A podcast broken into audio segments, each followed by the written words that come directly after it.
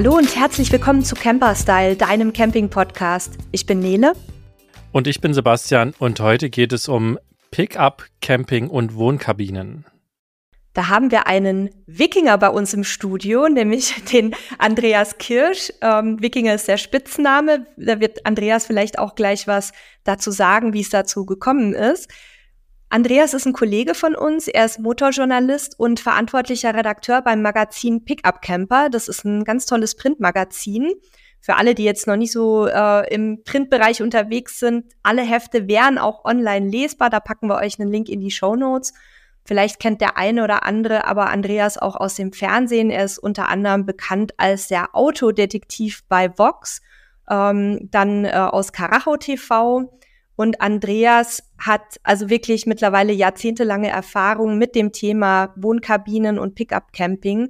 Er hat mir erzählt, er hat ungefähr schon so um die 30 Kabinen im Zuge von Tests selber gefahren und hat da dadurch natürlich wahnsinnig viel Erfahrung gesammelt. Und ja, Andreas wird uns heute und auch noch in zwei weiteren Folgen ähm, ein bisschen was über diesen ja doch sehr umfangreichen Themenkomplex erzählen und bevor Andreas sich gleich selber nochmal vorstellt, teasern wir schon mal an, dass es auch was zu gewinnen gibt. Bleibt also auf jeden Fall dran. Ja, Andreas, magst du dich dann einmal kurz selber vorstellen? Ja, hallo. Erstmal schönen guten Abend und äh, danke für äh, die Einladung. Ich freue mich sehr, dass ich heute mal bei euch sein darf. Äh, ja, mein Name ist Andreas Kirsch. Ich bin äh, junge 61 Jahre alt. Ähm, ich bin seit äh, ungefähr 25 Jahren mit dem Thema Fotografie und Videografie für Autos und Motorräder selbstständig. Bin also tatsächlich hier im Fachbereich Motorjournalist, kann man sagen, und habe ähm, grundsätzlich angefangen, damals für Biker, Harley und amerikanische Automagazine zu arbeiten. Ähm, und darüber, über ein paar Twists im Leben, bin ich dann halt vor inzwischen fast sechs, nein, etwas über fünf Jahren zum Pickup Camper Magazin gekommen. Das war jetzt so der Parforce-Ritt durch meine mediale Vergangenheit. Okay, danke. Vielen Dank dafür. Dann, also wir wissen, wir haben ein paar Hörer und Hörerinnen da draußen, die das Thema kennen und sich dafür sehr interessieren. Aber für alle die, die so wie ich zwar wissen, was eine Wohnkabine oder auch Pickup mit Wohnkabine ist, ähm, erstmal aber so die, die Frage, was ist denn so eine Wohnkabine? Warum ist die auf einem Pickup? Ist die immer auf einem Pickup? Und ähm, ja, äh, lass uns quasi erstmal so ein bisschen in die Welt eintauchen für alle, die, die davon jetzt keine Ahnung haben, außer dass sie es vielleicht mal auf der Straße entgegenkommen sehen haben. Ja, gerne. Ähm, die meisten kommen übrigens zur Wohnkabine, wie ich auch seinerzeit. Äh, damals fuhr ich hier in VW-Bus und die typische Karriere vom Camper zum Wohnkabinen- oder Pickup-Camper geht eigentlich so den klassischen Weg. Ne? Bodenzelt, Dachzelt, ähm, irgendwie was Größeres, häufig ein Van. Und wenn es dann irgendwas Allradiges werden soll und Abenteuerliches, überlegt man sich, was kann es sein? Und dann gibt es halt die Möglichkeit, den Pickup zu wählen. Dann hast du ein vollständig geländegängiges Fahrzeug und da gibt es jede Art von oder eine Vielzahl von Wohnlösungen zum Draufsetzen. Und damit ist man, je nachdem, wohin man will und was man damit anstellen will, gut unterwegs. Grundsätzlich ist es so, dass man, man unterscheiden kann in Pickups die ähm, mit variablen Wohnkabinen, äh, also mit sogenannten Absetzkabinen bestückt werden können. Das sind Wohnkabinen, die man grundsätzlich mit relativ geringem Aufwand von dem Pickup wieder runterkriegt. Das heißt, ich kann die irgendwo unterstellen. Das kann ein Carport sein, eine Scheune oder wo immer ich die hinstellen möchte. Und ähm, dann hole ich mir die am Wochenende ab unter der Woche habe ich ein Fahrzeug zum Beispiel für mein Gewerbe, wenn ich Dachdecker bin oder Gartenlandschaftsbauer, das ist so der klassische Fall. Dann habe ich aber den Wagen im Einsatz, also ich brauche kein zweites Fahrzeug, da kommen wir später noch zu, das ist ein ähm, sehr schöner Grund auch für so einen Pickup-Camper, dass man nämlich eben kein weiteres Campingfahrzeug braucht, sondern damit, mit dem Fahrzeug, mit dem ich jeden Tag unterwegs bin, dann eben auch äh, campen kann. Dann fahre ich zu dem Standplatz von, zu dem Stellplatz von meinem Camper dann kurbel ich den hoch, das erkläre ich auch später noch etwas genauer, fahre mit meinem Pickup drunter, lasse den ab, mache den fest und fahre dann damit weg. Und je nachdem, was ich da für eine Wohnkabine stehen habe, kann ich da bis zu vier Personen, ich sag mal Familie mit zwei Kindern oder Kind und Hund, gut drin leben und das heißt ja nicht zufällig Wohnkabine, also es ist jetzt nicht existieren und wie im Dachfeld, äh, Dachzelt einen Regen aushalten, sondern ich kann darin kochen. In vielen habe ich ein Bad mit Dusche und allem drum und dran.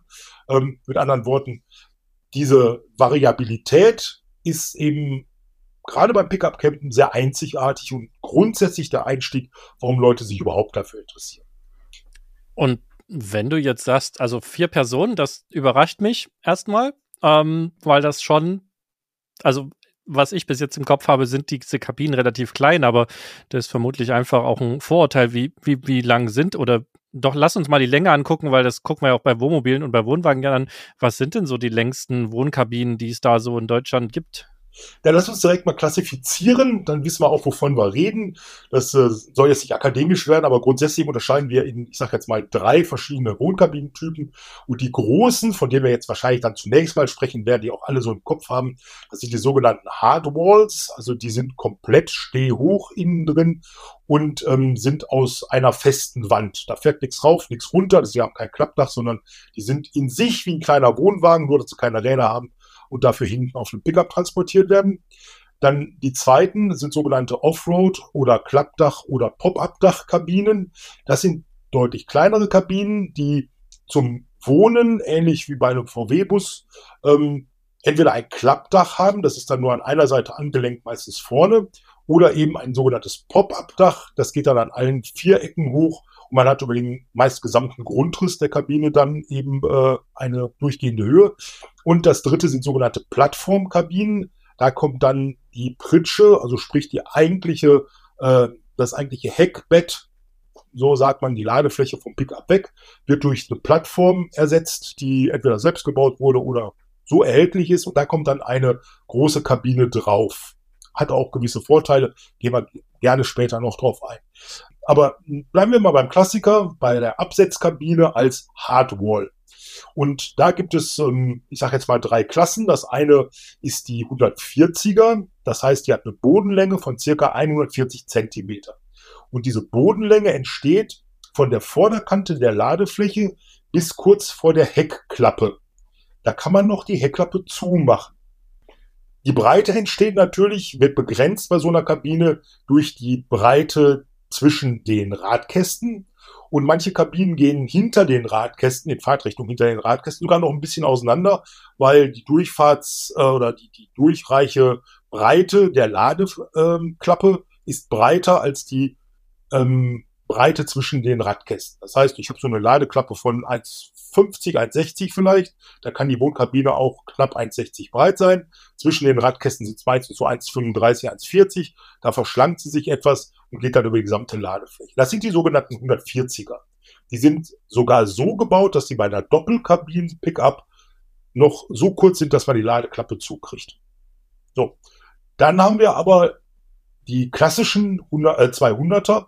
Die sind so lang, dass sie schon nicht mehr mit ähm, Heckklappe gefahren werden können. sind zwei Meter Bodenlänge. Aber dadurch, dass ja noch ein Alkoven oben drüber ist, ist die eigentliche Dachlänge von ganz vorne bis ganz hinten so um die 3,50 Meter bis sogar 4 Meter, je nach Überhang. So, und dann habe ich ein vollständiges Bett im Alkoven von, wenn ich Längsschläfer bin, also Nord-Süd, wie wir sagen, Kopf meistens vorne im Alkoven, Füße Richtung Innenraum. Äh, dann hast du ein 2,10 Meter zehn langes Brett. Das ist zwei Meter breit. In der Regel sind Wohnkabinen so innen um zwei Meter breit. Dann hast du ähm, Sitzbänke für vier. Dahinter schließt sich meistens an noch eine kleine Küche mit einem Herd und einem Sink, also einer, einer Spüle. Ähm, und auf der linken Seite und rundrum und auch unter dem Dach hast du dann äh, Hängeschränke, hast du, ähm, wenn du dann in die 240er Länge gehst, hast du sogar noch 40 Zentimeter Überhang und da passt sogar noch ein Bad mit rein. Sogar mit Dusche und Toilette. Okay, das, also das sind quasi teilintegrierte Wohnmobile, eben nicht auf einem Fiat oder anderem Fahrzeug, sondern auf einem Pickup, so mehr oder weniger. Ganz genau. Und äh, okay. witzigerweise ähm, sehen die Leute ja immer nur das Stück, das über der Ladefläche aufragt. Mhm. Und ähm, aber wir leben ja in der Ladefläche. Also die, die Menschen mhm. denken immer, das Ding wäre so niedrig. In der Wirklichkeit ähm, sind aber diese Ladebordwände ja etwa 60 Zentimeter hoch. Und ähm, das wird häufig übersehen. Also da passen nochmal 60 Zentimeter unten dran. Stimmt, da, da spielt auch, auch in meinem Gehirn, muss ich sagen, äh, das, oder mein Gehirn spielt mir da auch einen Streich, da hast du natürlich völlig recht. Ich habe jetzt auch überlegt, wie willst du da drin stehen und wie soll das denn funktionieren? Aber klar, die Ladefläche ist ja, hat ja eine entsprechende Tiefe. Ja, okay. Das ist äh, deutlich größer, als ich erstmal im Kopf gehabt habe. Ja, und das sind die Hardwalls, wie gesagt. Also die gibt's, ähm, der Klassiker ist zwei Meter, ne, 200 mhm. Zentimeter oder 200er. Ähm, und die steht halt auf der Ladefläche und da kannst du gut mit zwei oder zwei Leute mit einem Kind oder einem Hund mit verreisen. Ja, schon Hund, das war irgendwie äh, Stichwort. Ja, unser Hund reagiert immer auf sein Stichwort. Pünktlich. Jetzt hast du ja ähm, das so in, in einem Nebensatz gesagt, dass die, dass die Kabinen immer so breit sind, ähm, ungefähr wie das Fahrzeug. Also es gibt keine Kabinen, die nennenswert über die Fahrzeugseitenwände hinausragen, oder? Also es gibt schon sehr große Kabinen, die über die Seitenwände rausragen. Also im Schnitt ist aber keine Kabine breiter als die Spiegel rausstehen. Mhm. Ähm, ich sag mal, also selbst die großen, natürlich jetzt mal abgesehen von amerikanischen Full-Size und so weiter, wir sprechen jetzt in erster Linie von Kabinen, die auf Europa-Pickups passen, also wir Midsize nennen, der Ranger, der Hilux, der äh, L200, äh, der Isuzu D-Max, das sind ja so die wichtigsten etwa, Amarok kommt jetzt wieder, ähm, und die sind in der Regel so um 1,84 Meter breit, diese Autos, 1,86 Meter vielleicht, plus Spiegel kommen die auf vielleicht 2,10 Meter. Und das ist so das Außenmaß der aller, aller meisten großen Kabinen. Schon so dass innen drin, man zieht immer so vier Zentimeter pro Wand ab, logischerweise. Also innen drin hast du immer so bei großen Kabinen um zwei Meter ähm, zwischen den Wänden und ähm, ja, eine Länge, Bodenlänge, wie gesagt, zwei Meter und Dachlänge von zwischen 3,50 Meter und 4 Meter. Und Stehhöhe. Ne? Also nicht vergessen, ich bin mhm. 1,93 groß, ich deutlich über 100 Kilo und ich habe da Platz drin. Ja, du hattest ja ähm, jetzt auch schon die verschiedenen Pickup-Typen angesprochen, also amerikanischer Markt, europäischer Markt. Ich würde auch vorschlagen, dass wir jetzt hier erstmal beim europäischen Markt bleiben, weil ähm, ich glaube jetzt, dass die wenigsten wirklich äh, sich einen Ami-Brummer ähm, holen werden. Aber generell kommt ja das Konzept aus den USA.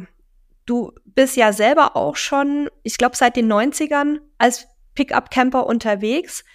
Aber die Geschichte reicht noch viel länger zurück. Kannst du da noch ein bisschen was erzählen? Das finde ich nämlich auch ganz spannend, mal zu sehen, woher kommt es eigentlich, dieses Konzept?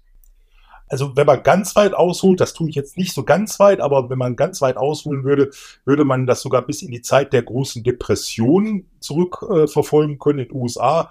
Wir kennen alle John Steinbeck, Früchte des Zorn, zumindest mal von gehört. Ähm, da wird die äh, Geschichte der Familie Jode beschrieben, kennt man auch von Bruce Springsteen, The Spirit of Tom Jode, hat da ein Album drüber gemacht. Und da fuhren die Okies aus Oklahoma auf der Suche nach Arbeit ähm, die Route 66 ab bis, also die Mother Road, ähm, bis nach Kalifornien, um dort als Erntehelfer tätig zu werden und ihr Leben durchbringen zu können und ihre Lieben durchbringen zu können. Und selbst in diesem Buch Früchte des Zorns verreist die Familie Jode oder fährt auf einem LKW den sie vollgepackt haben mit ihrem gesamten Hausstand. Und auf diesem LKW wird während dieses Buches gelebt und gestorben. Tatsächlich. Also das Buch ist richtig gut. Kennt man, ist auch ein Klassiker. So, und ähm, das heißt, also das ist schon Hinweis darauf, dass ganz früh LKWs zu ähm, Transportern für auch Hausstand und für auch Personen umgebaut wurden. Daraus folgte etwas später in den 40er Jahren dann tatsächlich der Bau der ersten Wohnkabinen. Die waren zunächst mal fest. Wir würden es heute Wohnmobile nennen. Also auf dem Plattformrahmen eines normalen LKWs in den 40ern hat man dann irgendein Wohnhaus draufgebaut. Mehr oder weniger originell. Und ähm, in den äh, 40ern kam dann äh, es zum ersten Mal zu ähm, dem Bau einer Wohnkabine.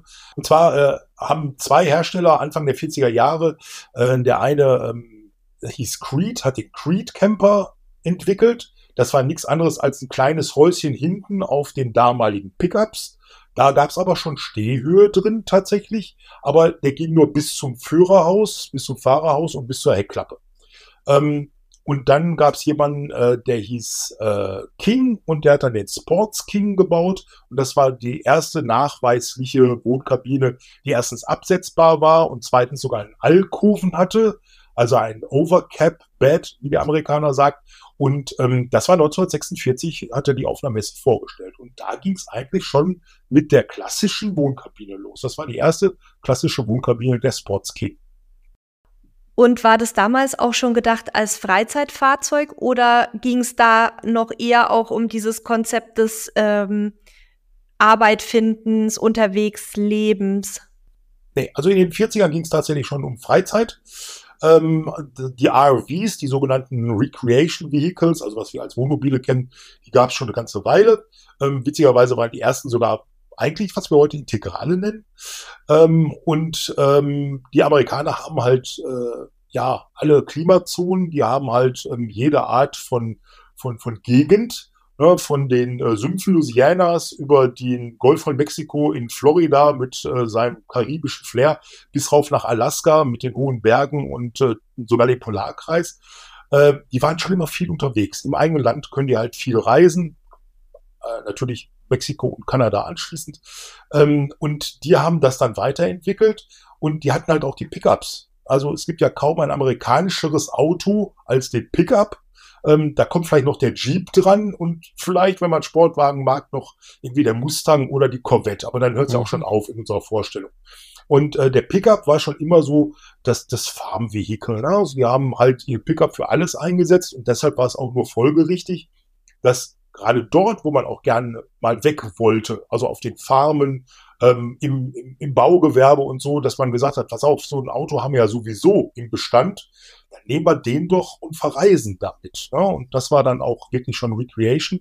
Ähm, und gar nicht so viel später, schon in den 50er Jahren, ähm, wurden Pickups extra gebaut als äh, Supercamper, äh, als Supercamper oder als Camping wie auch immer Modelle. Die hatten dann entsprechend ähm, verstärkte Federn, verstärktes Fahrwerk direkt ab Werk und es wurden sogar über einige Jahrzehnte ähm, Wohnkabinen ab Werk angeboten von den verschiedenen Herstellern der Pickups. Also da gab es von Chevrolet und von Ford gibt es nachweislich ähm, äh, Wohnkabinen, die man direkt als Paket mitordern konnte. Mit hm, allen okay. Serviceleistungen, die es da so gab.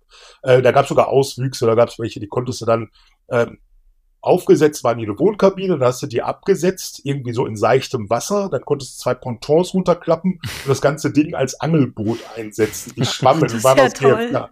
Also gibt's, da, aber, äh, gibt's aber heute nicht mehr, oder? Äh, ja, es gibt tatsächlich den Begriff Amphi-Camper, aber das ist heute jetzt nicht mehr so. Aber in den 60ern wurde da viel experimentiert. Ja. ja. Und ähm, ja, prinzipiell bin ich da so ähnlich dran gekommen an meinen, weil äh, ich bin nun mal so ein Kind der 60er und 70er und was hatten wir da? Flipper, Porter Riggs, der Vater von äh, den beiden Jungs, der hatte ein Pickup mit einem Labor hinten drauf und das war in einer Wohnkabine untergebracht.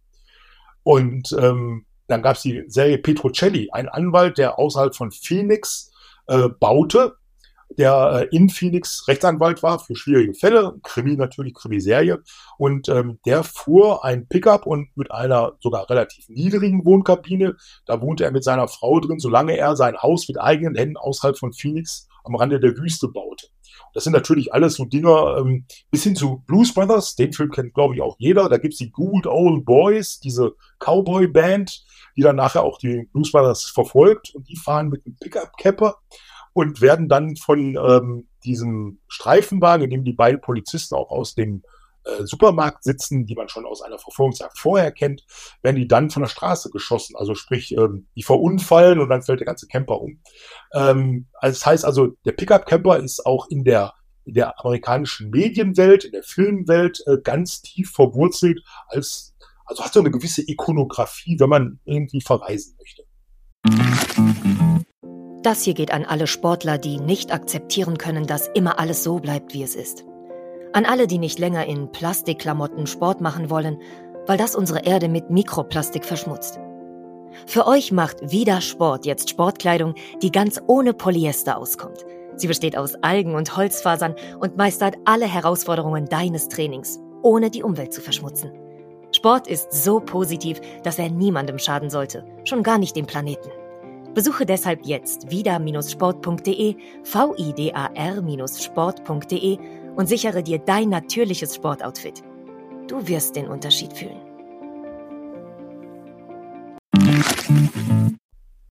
Jetzt, jetzt sind ja die Pickups in den Staaten ein bisschen größer als hier in Europa. Also wenn ich jetzt vergleiche, also, also ne, schon alleine die Straßen sind ja, sind ja deutlich weiter angelegt und ähm, hier in Portugal, wo ich sitze, gibt es tatsächlich auch viele Pickups, ähm, allerdings nicht so, wie wir sie uns jetzt in Amerika vorstellen, sondern sind eher diese Toyotas, die dann hinten links und rechts so eine, so eine Holzverschlag drauf haben, dass man eben wirklich viel transportieren kann. Die sind auch meist schon tausend Jahre alt und äh, quietschen und fahren nicht sonderlich schnell, aber die fahren auf jeden Fall noch. Aber die, die amerikanischen Pickups sind ja doch zum großen Teil höher, breiter, schwerer, oder? Also inzwischen schon. Ähm, wir haben ja nicht zufällig das äh, Pickup im Vornamen bei Pickup Camper. Also äh, damit kennen wir uns natürlich auch aus. Äh, anfangs waren das ganz normale Lastkraftwagen, also Kleinlaster würden wir sagen, für den Farmtransport und fürs, äh, fürs Baugewerbe, sagen wir mal, ähm, die oder, oder für die Post also so Deliveries, ne, ähm, was wir heute hier also als VW-Bus haben oder als VW-Pritsche. Beziehungsweise ist die Entsprechung des amerikanischen Pickups aus den 80ern eigentlich so unsere T3-Pritsche. Ähm, es gab vorher ja eigentlich keine echten Pickups auf dem europäischen Markt. Und die frühen Pickups in den USA hatten auch, weil sie eben als Nutzfahrzeug angelegt waren, in der Regel ein Single Cap, also einfach nur eine Kabine für den Fahrer und der saß direkt vor der Scheibe ähm, also von der Heckscheibe und dann schloss sich die Ladefläche an, möglichst groß, möglichst lang, um was damit transportieren zu können, sei es Heu, Holz oder Baustoffe. Und ähm, dass das so losging, dass dieses, dieses Fahrzeug Pickup in der breiten Bevölkerung ankam, ähm, das gab es eigentlich erst ähm, im Zuge der späten 60er, Anfang der 70er. Äh, da brachten Ford den Ranchero und ähm, äh, Chevrolet den El Camino raus. El Camino, der Freund. Und der Ranchero halt schon im Namen ähm, der Rancher. Äh, das waren auf dem, auf der Plattform von PKWs aufgebaute Limousinen mit Ladefläche. Und das hielt nicht lange vor, aber die wurden ganz gut gekauft, sodass man dachte, ach, gib doch mal dem normalen Menschen, der eigentlich gar keinen Verwendungszweck hat, aber als Lifestyle-Laster, der vielleicht sein, sein, sein keine Ahnung, äh, sein Ruderboot zum äh, Fischen mitnehmen möchte, sein Motorrad in die Wüste zum, zum Motocross fahren äh, oder einfach seine Campingausrüstung, gib dem doch mal einen komfortableren Pickup. Mit einem anderen Fahrwerk, mit einer schöneren Ausstattung, gib dem mal vielleicht eine, eine Aircondition, ähm, gib dem äh, so einen Grünkeil oder, oder getönte Fenster. Und da kam es dann dazu, dass die Autos so viel größer wurden. Heute werden ja alle Autos größer, auch unsere hier in Europa werden größer. Ich habe gerade gestern oder vorgestern noch den Mini aus den 70ern neben den Mini Clubman von heute gestellt. Das ist ja ne, so ein BMW-SUV, der eigentlich gar nicht mehr Mini heißen dürfte. Und äh, das ist ja mit allen Autos so passiert. Nur in den USA, das sagst du ganz richtig, gibt es einfach mehr Platz. Ähm, ich wohne hier in Wuppertal auf einem Berg und wir haben hier so eine schöne Wohnstraße mit so, ich sag mal, Stadtvillen links und rechts.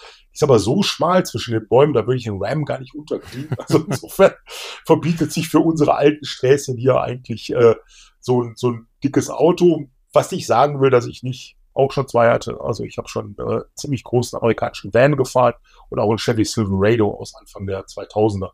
Ähm, aber heute würde ich von meinem Hilux oder der Ranger Größe eigentlich nicht werden. Das heißt, du bist im Moment mit einem Hilux unterwegs? Ja, also derzeit, genau genommen haben wir drei Pickups zurzeit. Der Hilux ist der Redaktions-Pickup und das ist auch unser ähm, Projektfahrzeug. Äh, ich weiß nicht, ob ich das sagen darf, aber äh, der wird von Toyota Weigler oder Autohaus Weigler aus ähm, Leverkusen aufgebaut, weil das ist unser Partner ähm, bei dem Projekt. Ähm, das ist eine große Toyota und, Offroad-Spezialistentruppe dort. Und wir wollen natürlich jedwede Wohnkabine auf unseren Autos fahren können. Also haben wir uns lange Gedanken dazu gemacht, welche Räder, welches Fahrwerk, welcher Aufbau wichtig ist um diesen Hilux auch alles vorzubereiten, was ich so an Testkabinen bekommen kann. Und ich nehme jede, ja, beinahe jede Kabine, wann immer möglich, auch mit ins Gelände. Und ähm, zu Gelände fahren kommen wir bestimmt noch, aber das muss das Auto alles können. Und das ist eben ähm, ich sage jetzt mal, mein Labor, weil ich weiß, wie der sich verhält. Und wenn ich jetzt eine Wohnkabine draufkriege, die ein bisschen kopflastig ist oder ein bisschen hecklastig oder Wankneigung zeigt, dann merke ich mit meinem Popometer, die verhält sich aber anders als zum Beispiel Kabine A oder B. Und äh, deshalb ist es nicht ganz unwichtig, immer dasselbe Auto darunter zu haben, weil man halt weiß, wie es sich verhält und weil man dann auch die Veränderungen leicht feststellen kann. Ähm, dann haben wir noch einen alten, der ist fürs Herz, ein 2001er L200 äh, Turbodiesel. Den äh, retten wir alle naselang mit ein bisschen Taschengeld vor dem Ableben. Und ähm, dann gibt's jetzt gerade einen Dauertester, ein äh, flammneues Auto, einen sogenannten Jack oder Yak T8 Pro. Das ist ein chinesisches Fabrikat, kommt aus dem VAG-Konzern ähm, und hat eigentlich Mitsubishi-Technik. Äh, der Wagen wird jetzt seit ungefähr einem Jahr in Deutschland angeboten und äh, wir haben den äh, aus, vom Autohaus Kruse aus Elslohe im, im Sauerland. Die handeln die, sind eigentlich ein großer Vorhändler, aber die handeln auch die Jacks. Und ähm, nach meinem ersten Fahrtest, weil der auch interessant ist, der kostet nämlich nur 31.000 Euro neu, voll ausgestattet, ähm, weil der interessant ist, haben wir ausgemacht, nehmen wir jetzt mal für 10.000 Kilometer mit. Ich fahre den auch jetzt besonders durch den Winter, um mal zu schauen, wie der sich so schlägt. Und damit haben wir halt die Frage damit abschließend zu beantworten, drei Pickups zurzeit. Und ganz kurz zu dem Jack, weil ich habe jetzt mal ganz schnell gegoogelt. Gibt es ja. den nur mit einer Doppelkabine oder gibt es den auch mit einer Einzelkabine? Also witzigerweise gibt es da überhaupt nur ein Modell von am deutschen Markt. Das ist eine okay. Doppelkabine. Der mhm. Wagen hat 2,4 Liter Hubraum mit 204 PS, ein Turbo-Benziner in dem Fall. Der Motor kommt von Mitsubishi, ist schon in anderen Mitsubishi-Modellen so gefahren und da ist sogar noch der Ventildeckel vom Mitsubishi oben drauf. Also das, da macht Jacker kein Hehl draus, woher der Motor kommt. Und das Getriebe ist ein Sechsgang-Schaltgetriebe, ähm, das unter Mitsubishi-Lizenz bei Jack gefertigt wird. Ich frage deswegen, weil ja ich denke mir so, ist das nicht unpraktisch mit einer Doppelkabine? Klar, zum einen, wenn du natürlich, du hast ja vorhin gesagt, es gibt Kabinen, da wohnst du zu viert drin, dann brauchst du natürlich auch eine Doppelkabine. Also für alle, die jetzt nicht so ganz wissen, von wir sprechen, also ein Pickup, ähm, Andreas hat es ja vorhin äh, erzählt, ne, ganz ursprünglich äh, quasi Fahrersitz, Beifahrersitz und Ladefläche. Und das ist aber vielleicht, wenn ich Glück habe, kriege ich noch einen dritten rein, wenn ich eine große Sitzbank vorne in der Mitte habe. Aber wenn ich eben zu viert unterwegs bin, habe ich ein Problem. Und dafür gibt es quasi dann die Doppelkabine. Das heißt, der hat dann noch äh, zwei Türen mehr und dann habe ich eben noch mal eine Sitzbank und da kann ich noch mal zwei, drei Leutchen reinstopfen. Aber gleichzeitig geht das ja natürlich zu Lasten der Länge der Ladefläche und das, das, daher stammt jetzt quasi meine Frage, ob es den nur mit Doppelkabine gibt.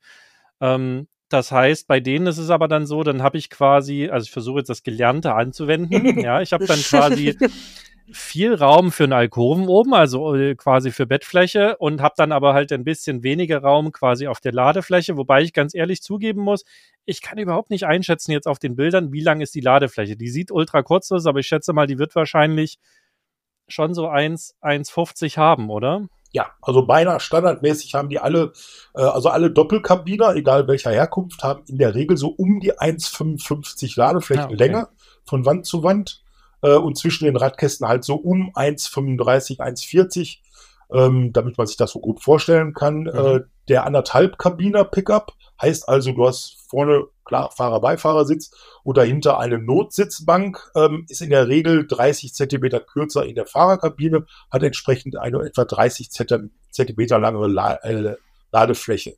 Mhm. Wenige, besonders die gewerblich eingesetzten Pickups, kommen mit, einem, äh, mit einer Einzelkabine, aber die werden also quasi gar nicht nachgefragt. Ähm, der Markt in Deutschland ist eigentlich zwei Drittel Doppelkabine zu ein Drittel äh, anderthalb Kabine. Okay.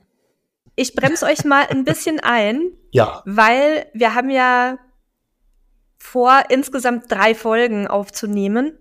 Und wir wollten in der zweiten Folge auch noch mal näher auf das Thema Zugfahrzeug, Auswahl, Merkmale und äh, Zugfahrzeug sage ich schon, ich bin schon wieder in meinem Wohnwagenjargon drin. äh, Basisfahrzeug, also Länge, äh, Merkmale und so weiter eingehen, damit wir jetzt hier an dieser Stelle nicht schon zu tief ähm, uns in das Thema reinfuchsen. Würde ich gerne die die weiteren Gedanken eben zum zur Pickup-Auswahl oder zur Kompatibilität dann in die nächste Folge reinschieben und heute noch mal ein bisschen stärker bei den allgemeinen Aspekten rund um das Thema Wohnkabinen bleiben. Ist es okay für euch? Ja, gerne. Ja. kommen wir zur Wohnkabine. ja, also du hattest ja jetzt schon erzählt, mit welchen, äh, mit welchen Pickups du ähm, unterwegs bist, beziehungsweise was bei euch vor der Tür steht. Magst du uns auch noch verraten, welche Kabinen da aktuell drauf sind? Weil das ist natürlich auch sicher für die Hörerinnen und Hörer ganz spannend. Du darfst auch Marken nennen, weil es ist ja keine äh, bezahlte Werbefolge oder ähnliches. Ähm, einfach, dass man sich das ein bisschen besser vorstellen kann. Ja, ähm, also der Jack, den habe ich, ähm, weil auch der Händler vor Ort ähm, Jack, äh, Quatsch, Capra-Händler ist. Ähm, der Jack hat eine Capra Camper Kabine. Das ist eine Offroad-Kabine äh, auf Alurahmen, ähm, noch in der ersten Version mit Stahlblechgehäuse und einem Pop-up-Dach.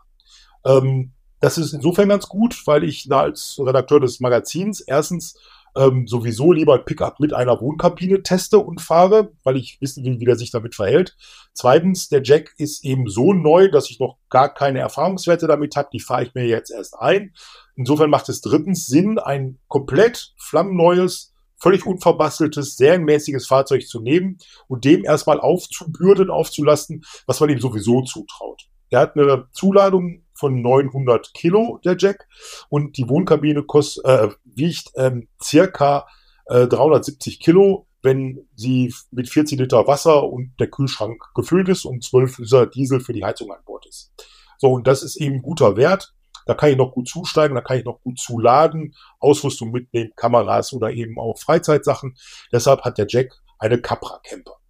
Ähm, die Capra Camper ist insofern auch interessant. Die ist ähm, wirklich für kurze Trips gut.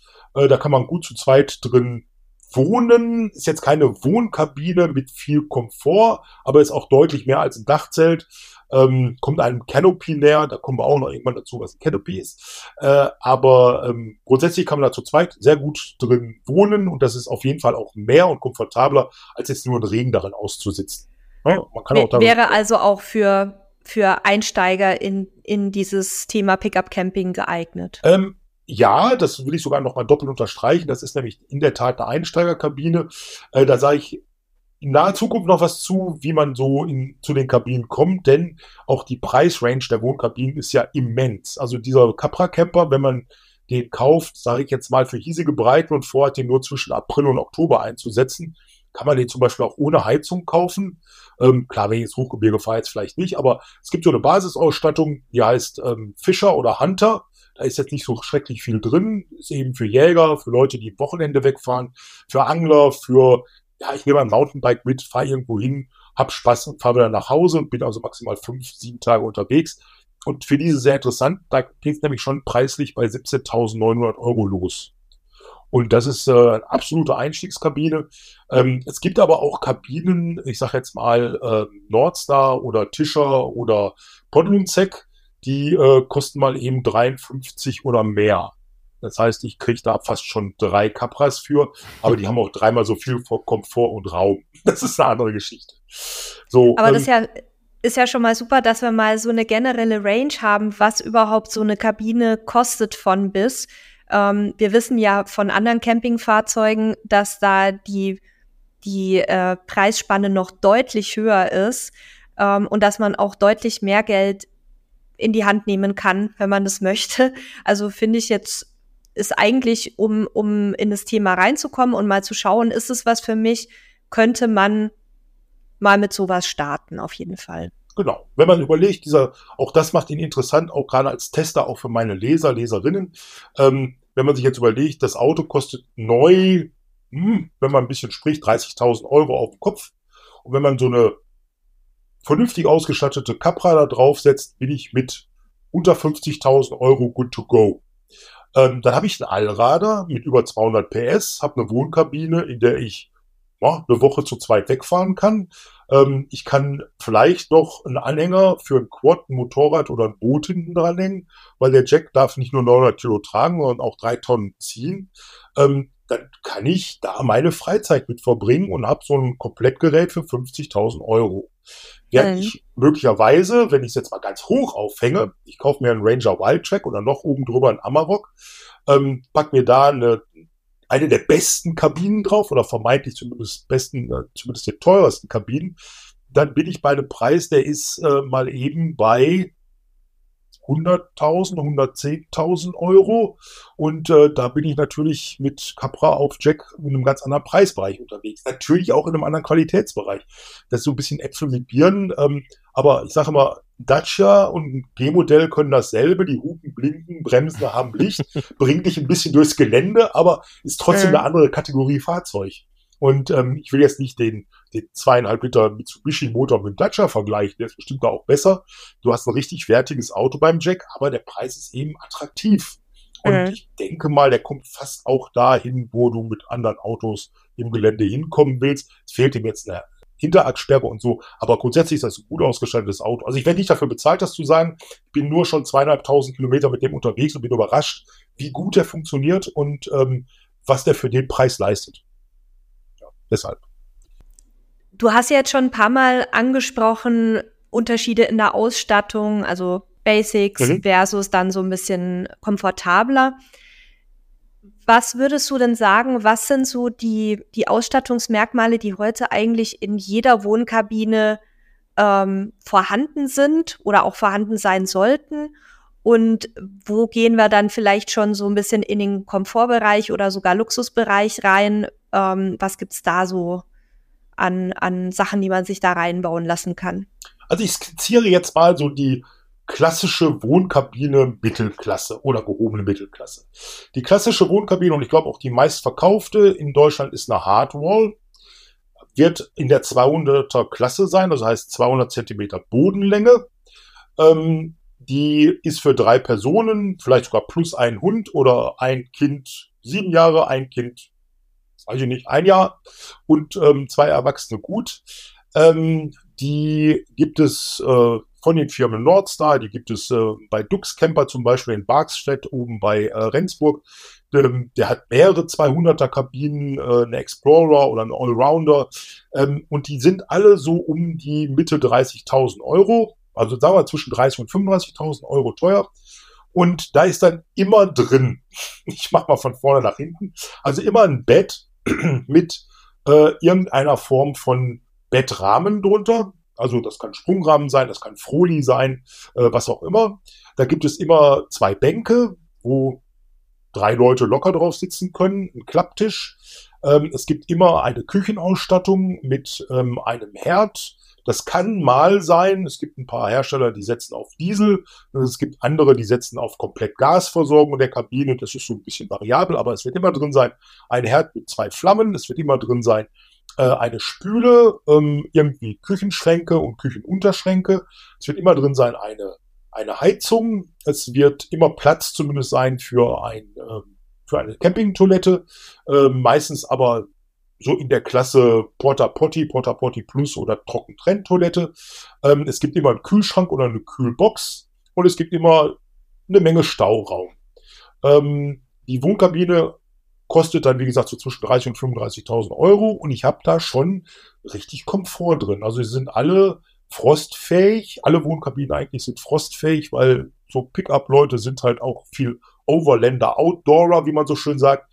Und ähm, die fahren halt nicht nur in der Saison weg. Das ist in der Tat so. Im Gegenteil, es gibt sogar einen großen Teil der Szene, die sich darauf freuen, dass der erste Schnee fällt, dass Annie nach Garmisch sich bei Greinau in Schnee stellen können mit ihrer Wohnkabine. Äh, oder auf äh, Stellplätze, die, die dann halt bei Park for Night oder so verzeichnet sind. Ähm, das ist so die klassische Wohnkabine. Also die Mittelklasse liegt so zwischen 30 und 35.000 Euro.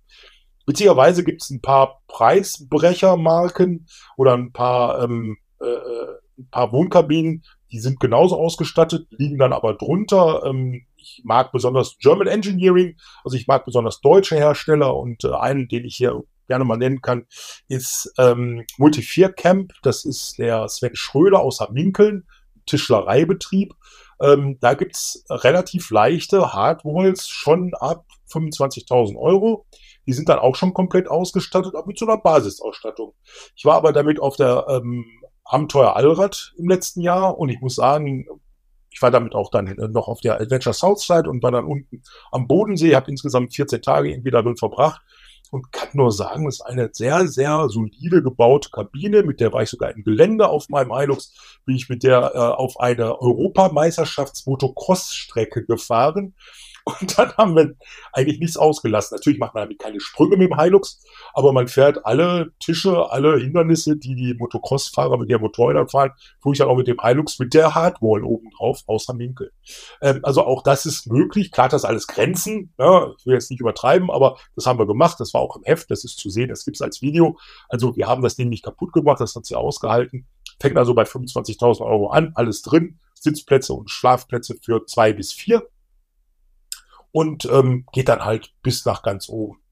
Ähm, also vom, vom Komfort her äh, gibt es natürlich nach oben keine Grenze, das ist wie bei Wohnmobilen auch so, aber ähm, es gibt da so ein paar besondere Merkmale, wie zum Beispiel die Firma Nordstar, die hat sehr lange ähm, Wohnkabinen aus Schweden äh, vertreten hier in Deutschland.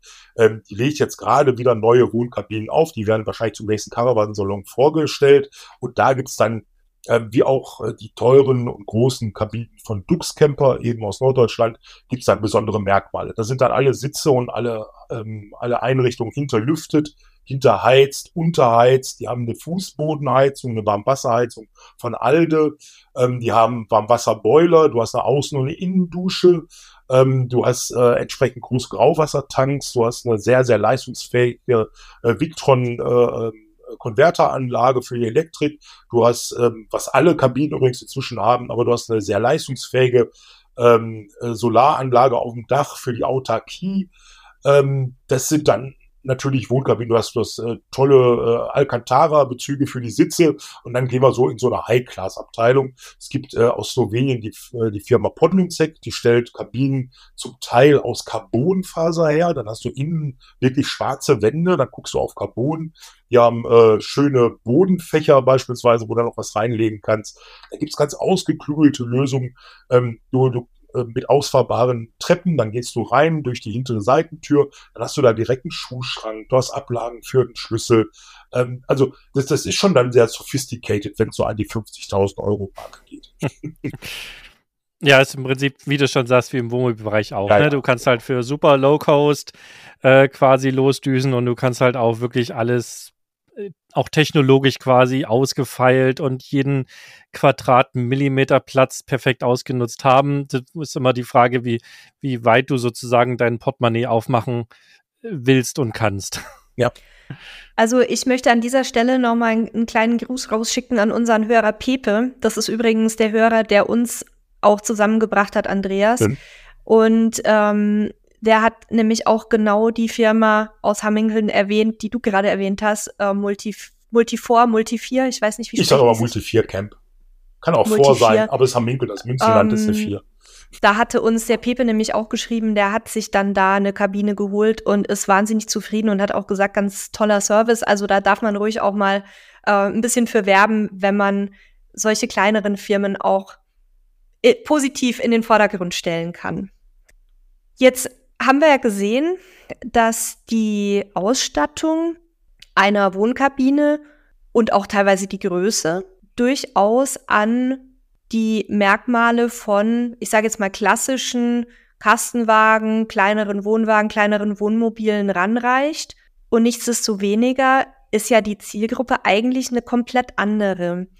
Ähm, was würdest du denn sa sagen, wie unterscheidet sich das Pickup-Camping so vom klassischen Camping mit Wohnmobil, Wohnwagen oder auch vom Vanlife? Das ist ja auch nochmal eine ganz eigene Kategorie. Und welche Leute machen das? Wie sieht so die, die Community aus bei euch? Also zunächst muss man sagen, ähm, wir sind ja die Sparte der Sparte der Sparte. Das merkt man spätestens dann, wenn man über, ich sag mal, die Caravansalon geht. Da stehen 3000 ja. Camper aller Couleur und da stehen in Zahlen, nicht Herstellerzahlen, sondern in Zahlen 14 Wohnkabinen und da stehen 3000 andere Camper. Dann weißt du ungefähr, ja. wie groß unsere Szene ist. Ähm, und natürlich haben wir alle irgendwie so ein Spleen. Also ich bin natürlich über die US-Cars und die amerikanischen Fernsehserien daran gekommen, ähm, wollte ein Pickup haben und bin äh, literally, also tatsächlich auf einer Messe über meine allererste Wohnkabine gestolpert. Ich war auf einer Reisemesse in äh, Essen und wollte eigentlich am Abend schnell wieder raus und bin quer durch einen Stand gelaufen und gegen meine erste Wohnkabine gerannt. Ganz ehrlich. Also so ungefähr war es. Da habe ich gesagt, was, das gibt's in Deutschland. So, das geht ganz vielen da draußen so aus der Szene. Die haben häufig schon was anderes gehabt. Und wie ich schon vorhin mal sagte, also wir haben so eine Karriere, Bodenzelt, Dachzelt, Canopy, kleine Wohnkabine mit Pop-up oder Klappdach und große Wohnkabine. Und so ungefähr ähm, teilt sich auch die Alters- und ich sage jetzt mal Finanzstruktur auf. Ähm, die jungen Wilden, die fahren dann eher einen Canopy Camper. Das ist also ein Wohnaufsatz, der häufig aber keinen Boden hat, sondern da ist eigentlich, das ist ein äh, ausgewachsenes Hardtop mit einem Klappdach. Ist ja auch schon ausgestattet, aber du wohnst tatsächlich in der, in der, in der Ladefläche. Also du kannst natürlich mhm. Boden einziehen, aber es ist keine fertige Kabine, ist unten offen und hat eine Heckwand ähm, mit einer Tür drin. Alucap ist zum Beispiel einer dieser Hersteller. Ähm, du, äh, die bekommst du so ab 18.000 Euro auch. Also so eine quasi unfertige, aber Offroad-fähige Kabine. Das sind so die jungen Wilden, die wollen damit in, in, in die Freizeit fahren. Ja, die wollen auch die Westalpen damit fahren oder nach Albanien ins Gelände. Ähm, dann kommen so die Familie mit Kind, die zwar schon den VW-Bus hatten, aber wo sie gesagt haben, naja, jeden Abend das Dach hochklappen, finde ich ein bisschen doof. Äh, ein bisschen mehr Raum wäre schön, Bad wäre schön, dann kann ich den als Wickelraum nehmen äh, und so weiter. Ähm, die schaut sich besonders auf den Gebrauchtmarkt um, der jetzt zum Glück nach Corona wieder funktioniert. Also wie bei euch auch, war ähm, bei den Pickup-Campern der Gebrauchtmarkt leer gekauft. Das Jahr mhm. bei Corona und danach war leer. Jetzt geht's wieder los. Ähm, und aber der klassische Wohnkabinenfahrer, Fahrerin, also meine Leser und das Gros, das sind bestimmt 60, wenn nicht 70 Prozent, das kriegen wir so mit, sind so Menschen, die, wie ich immer so schön sage, aus dem Gröbsten raus sind. Das sind so 50-Jährige, die die Kinder aus dem Haus haben, die ihr Schäfchen im Trocknen haben, die einen guten Beruf haben, gerne mal Selbstständige, äh, Unternehmens äh, Unternehmer, ähm, die überhaupt, auch wenn sie in Anstellung arbeiten, in vernünftigen Positionen sind und die noch so ein bisschen den Wilden in sich spüren. Äh, wenn sie ein Motorrad fahren würden, würden sie sich entscheiden für eine BMW GS oder Harley Davidson Street Glide. Ähm, wenn es aber, äh, wenn's aber ein Camper werden soll, dann doch nicht so ein piefigen Integralen wie der Nachbar drei Reihenhäuser weiter, sondern dann stelle ich mir zu meiner GS natürlich auch Pickup mit einer Wohnkabine in die Einfahrt. Und ähm, die haben erstens äh, die Lust darauf, nochmal sowas zu machen und zweitens äh, haben die auch die notwendigen Gelder dafür, sage ich jetzt mal. Ähm, wobei der große Unterschied, und da muss ich mal kurz ähm, zusammenfassen, was ja die, die Wohnkabine interessant macht, im Gegensatz bei manchen zu einem Wohnmobil, ist ja, dass du die Wohnkabine zum Pickup dazu kaufen kannst, aber du musst sie nicht zulassen, kein TÜV, keine Versicherung, kann sie versichern, aber du musst es ja nicht. Ähm, und sie steht nicht als zusätzliches Auto rum. Ja, also wenn ich jetzt, ich sage jetzt mal, Vater fährt ein Q7, ich übertreibe mal, Vater fährt ein Q7, äh, die Tochter fährt ein Mini und die Ehefrau fährt, keine Ahnung, in so ein Soccer-Van, ähm, so ein Soccer-Mom-Van, dann willst du ja nicht noch ein Wohnmobil für 100.000 Euro dahinstellen dann könnte der Vater ja genauso gut ein Pickup fahren, sagen wir ein Amarok, ist wahrscheinlich ähnlich besetzt wie ein Q7, ein Amarok oder die X-Klasse von Mercedes ähm, und da drauf, und das kann er auch der Familie viel besser natürlich vermitteln, Schatz, wenn wir wegfahren wollen, wollen wir nicht eine Wohnkabine kaufen, die kostet nur die Hälfte von einem Wohnmobil und das Auto haben wir ja schon. Er denkt sich natürlich sofort, die Wüste von Utah, brusttiefe Wasserdurchfahrten, Islands Lavafelder. Ähm, aber alle fahren zusammen an Titisee in der Wohnkabine. Ich wollte gerade sagen, am Ende wird es dann doch Berchtesgaden. ja, genau, wird es dann Berchtesgaden. Aber okay. so sind unsere Leute gestrickt. Also die haben mhm. schon so, so wie jeder BMW GS Motorradfahrer auf seinem Weg zur Arbeit morgens durch Namibia fährt, im Geiste, ähm, so fährt der Pickup-Fahrer entweder auch so die Highways der USA äh, oder eben durch Albanien, auch wenn er nur kurz um die Ecke ist, um das Auto zu waschen. Ähm, also so, äh, die Leute haben dann anderen Sinn für Camping. Dazu kommt noch, es sind alles Nomaden. Also noch anders, ähm, ich stehe ab und an, wenn ich auf Campingplätzen stehe, stehe ich gerne im Wohnmobilhafen. Ne, auch da zum Beispiel Greinau oder so, da habe ich ja die ganzen neun, elf Meter Dinger um mich. Ähm, und dann fahren die alle in die Stadt mit ihren Elektrofahrrädern und ich setze vor Ort ab. Also ich nehme meine Kabine runter, dauert so 20 Minuten etwa unter staunenden Umstehenden, nehme mein Pickup und fahre dann nach Mittenwald. Da kommen die mit ihren Elektrofahrrädern nicht mehr hin. Aber die kommen ja mit ihrem Wohnmobil auch nirgendwo anders hin. Die stehen ja nur da in Greinau. Und das macht einen großen Unterschied. Ähm, ich glaube, unser Volk ist sehr viel mobiler. Und die nehmen auch ihre Wohnkabine in zunächst unmöglich oder zumindest unwahrscheinlich äh, scheinende Gegenden mit. Ähm, und entsprechend findet man die wirklich von den Wüsten, habe ich jetzt gerade schöne Geschichten, äh, vom Oman über Tunesien, Marokko bis ganz rauf zum Polarkreis Nordkap. Ein paar meiner Leser sind jetzt gerade, wenn wir sprechen, am Nordkap. Andere fahren natürlich nach Schottland oder auch nach Island. Ähm, eine Familie, die uns gerne was schreibt, die ist jetzt gerade in Südamerika unterwegs mit ihrer deutschen Wohnkabine auf einem deutschen Pickup. Äh, mit anderen Worten, ähm, wir sind sehr Nomaden. So zwei Tage Standzeit reicht schon. Also da macht keiner Camping im klassischen Sinne, sondern ähm, das ist schon Overlanding im eigentlichen Wortsinn. Ich fahre übers Land. Also wenn ich das jetzt mal so für mich resümieren müsste, würde ich ja fast sagen, dass so eine Wohnkabine eigentlich oder ein Pickup mit Wohnkabine die Vorteile von Wohnwagen und die Vorteile von Wohnmobilen miteinander kombiniert. Also ich kann mit meinem Basisfahrzeug trotzdem vor Ort flexibel bleiben. Ähm, ich habe aber nichtsdestoweniger auch die Mobilität, die ein Wohnmobil bietet, unterwegs. Mhm. Kann mich auch auf Stellplätze stellen, also auf Wohnmobilstellplätze, Fragezeichen. Ja, in der Regel schon. Also wir hatten erst mhm. einmal ein Problem damit, weil einer so ein naseweiser Platzwart kam und sagte, ja, das ist aber nur ein Pickup. Ich sage, ja, aber das ist doch eine Wohnlösung. Nein, nein, nein, nein, hier können nur Wohnmobile hin. Na gut. und, und generell für einen Wohnwagen bräuchte man ja auch meistens ein, ein relativ starkes Zugfahrzeug, zumindest für die etwas größeren Modelle. Ähm, also für mich klingt das alles jetzt erstmal sehr, sehr positiv, sehr rund. Ähm, wir hatten selber auch überlegt, ob statt einem, einem ähm, Campervan vielleicht ein Pickup mit Wohnkabine für uns geeignet war. Wir haben uns dann aus anderen Gründen dagegen entschieden, äh, weil, wir, weil wir eben eine geschlossene Transportfläche unter anderem gerne haben wollten. Aber wir wissen ja im Leben keine Vorteile ohne Nachteile. Mhm. Was würdest du denn so für dich identifizieren, auch wenn du jetzt Wohnkabinen- und Pickup-Fan bist? Was, was würdest du sagen, ähm, wären so die Einschränkungen, die man vielleicht auch hat? Äh, ja, natürlich gibt es Einschränkungen. Also du musst das Ding irgendwo hinstellen. Wenn du kein eigenes Grundstück dafür hast, musst du halt ihn irgendwo abstellen, wie ein Wohnwagen auch.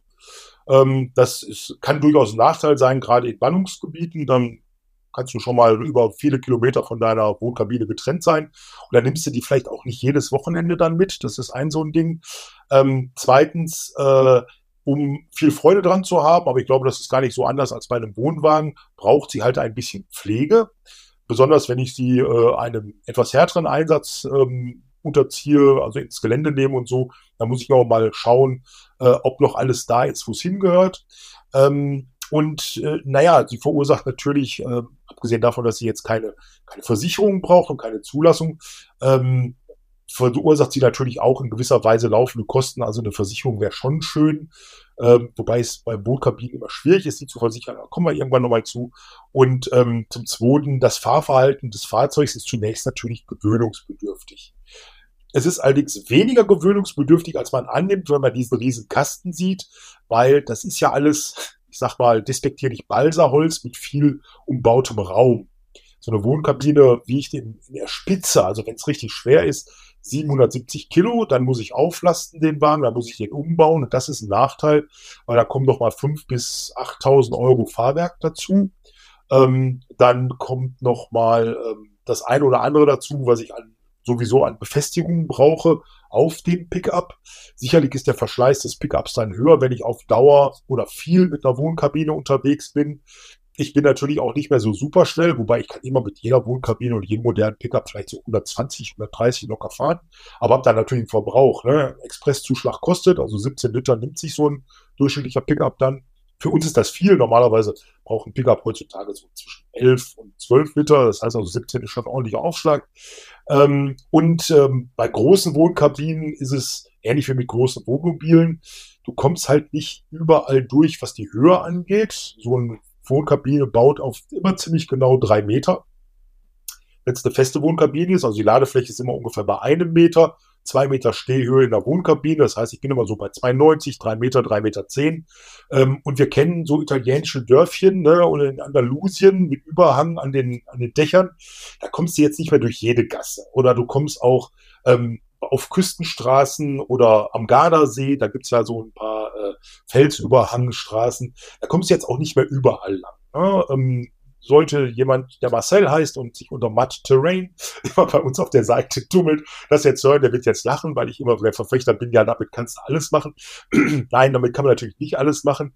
Ähm, aber der ist zum Beispiel mit, äh, mit kleineren Wohnkabinen und Aufsätzen äh, gerne in Albanien oder Rumänien oder Bulgarien unterwegs und für den wäre natürlich eine große Wohnkabine gar nichts. Ja. Mhm. Dennoch, du hast nicht den Nachteil eines Anhängers. Es gibt ja durchaus Nachteile, wenn du einen Anhänger hast.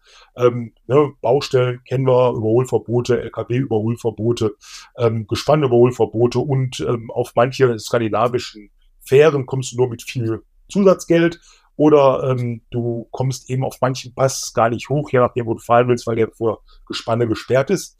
Und ähm, mit der Wohnkabine, die hast du halt immer oben drauf. Das wäre ein Vorteil. Aber du hast trotzdem immer, immer irgendwas, was natürlich auch sperrig ist.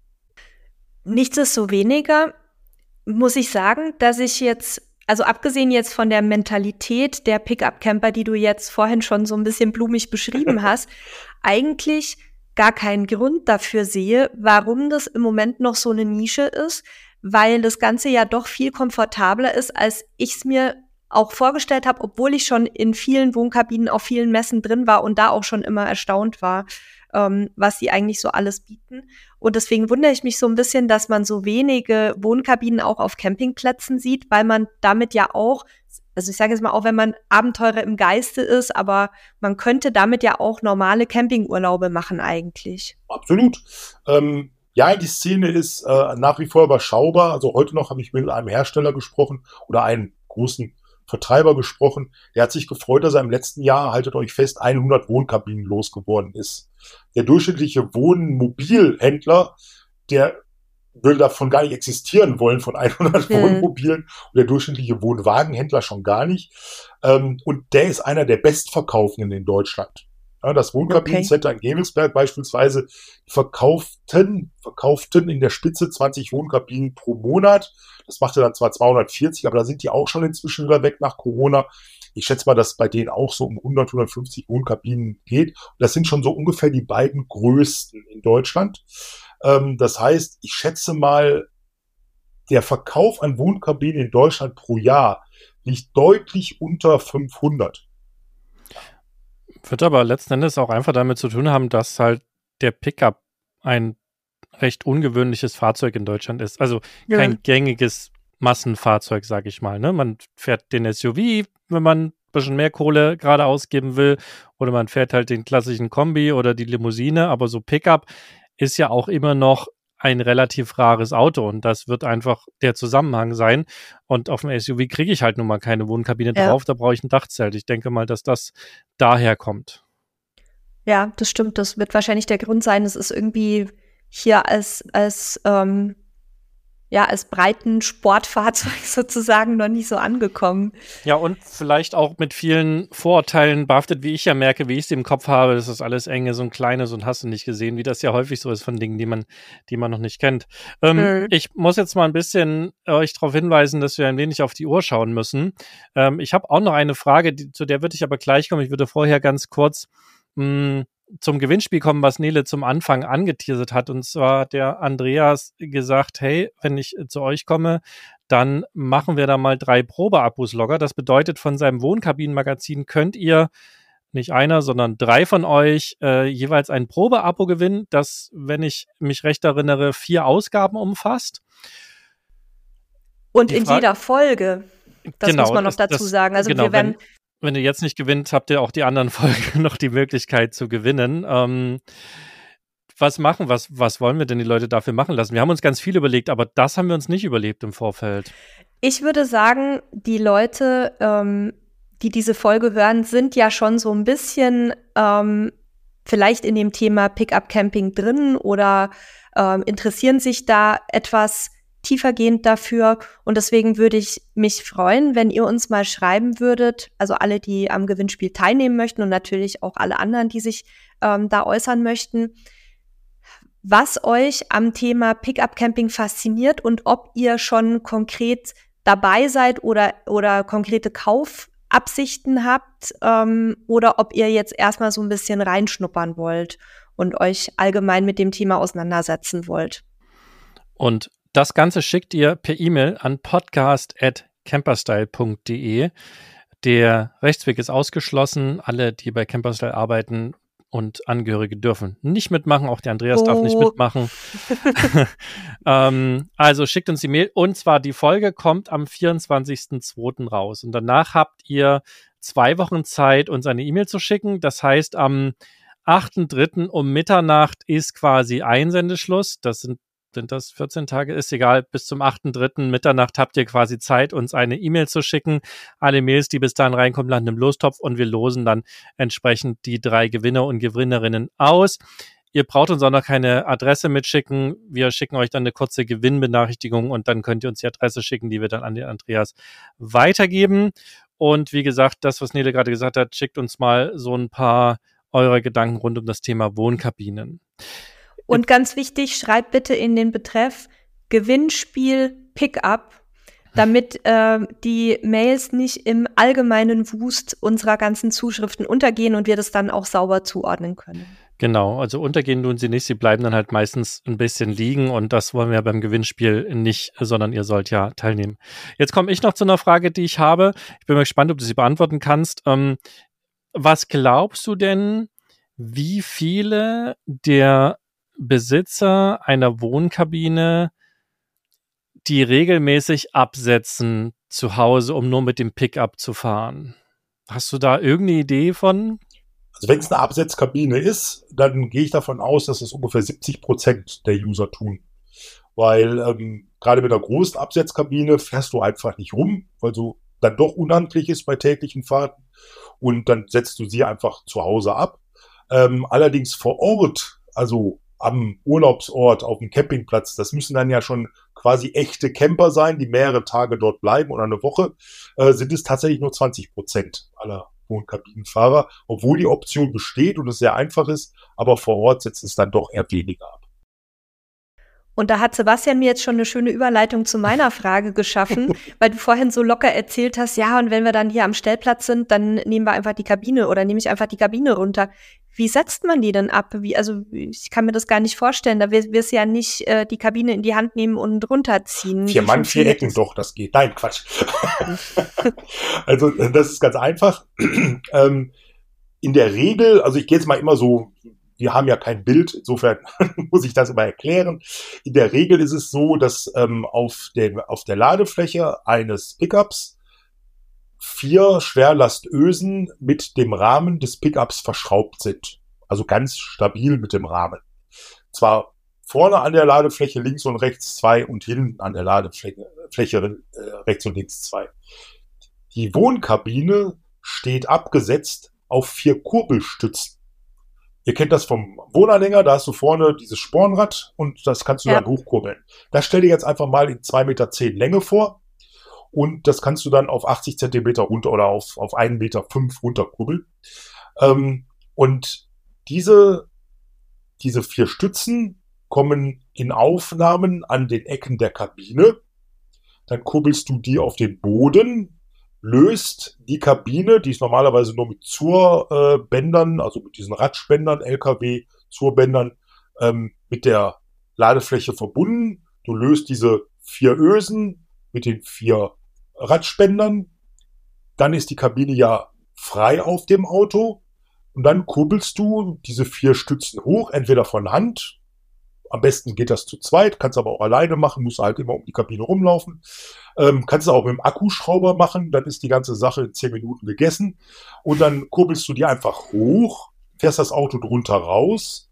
Und wenn du sie bewohnen möchtest oder auch aus, aus Windgründen äh, und überhaupt gegen die Einflüsse der Umwelt, äh, kurbelst du die eigentlich fast wieder auf Anschlag runter und ähm, dann hast du ungefähr die Höhe eines Einstieges eines normalen Wohnmobils oder Wohnwagens.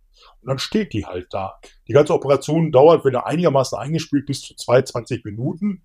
Und ich habe schon oft die Wohnkabine abgesetzt und komplett frei da stehen gehabt, bevor mein Nachbar sein Vorzelt montiert hatte. Hm. Ja, kann ich bestätigen. Bei uns dauert es mit dem Wohnwagen auch ein bisschen, ja. äh, bis wir da alles aufgebaut haben. Ja. ja, sehr schön. Ich würde vorschlagen, angesichts der Zeit, dass wir ähm, das Thema rechtliche Aspekte und auch unsere persönlichen Tipps der Woche in die nächste oder auch sogar vielleicht in die übernächste Folge äh, schieben. In der nächsten Folge wird es dann darum gehen, ähm, wie wähle ich ein passendes Basisfahrzeug aus? Was muss ich beim Kauf von einer Wohnkabine beachten? Also da gehen wir so ein bisschen mehr auch schon in die, in die Ratgeberschiene rein. Und wir haben uns aber entschieden, weil wir uns hier in so einem kleinen Nischenthema befinden, damit wir jetzt nicht die Leute, die vielleicht an dem Thema weniger Interesse haben, äh, drei bis vier Wochen lang mit dem Thema Wohnkabinen beschallen, dass wir immer zwischen den Folgen mit Andreas eine Folge quasi Pause machen, mit einem anderen Thema reingehen. Ähm, deswegen hört ihr also die nächste Folge zum Thema Wohnkabinen dann in zwei Wochen und ich hoffe, dass ihr wieder fleißig einschaltet. Ja, dann bis zum nächsten Mal auch von mir und ähm, abonniert den Podcast, dann verpasst ihr aber auf jeden Fall die nächste Folge mit Andreas nicht. Die Abos könnt ihr kostenlos da lassen, da wo ihr uns eben hört. Ist einfach nur für euch so quasi, dass ihr immer erinnert werdet, wenn es eine neue Episode von uns gibt. Ja, Andreas, du hast das letzte Wort für heute. Ich sag Tschüss. Ja, lieben Dank für die Einladung nochmal und ich freue mich schon auf das nächste Mal. Macht echt Spaß mit euch und äh, ich hoffe, da draußen konnte ich ein bisschen Interesse wecken.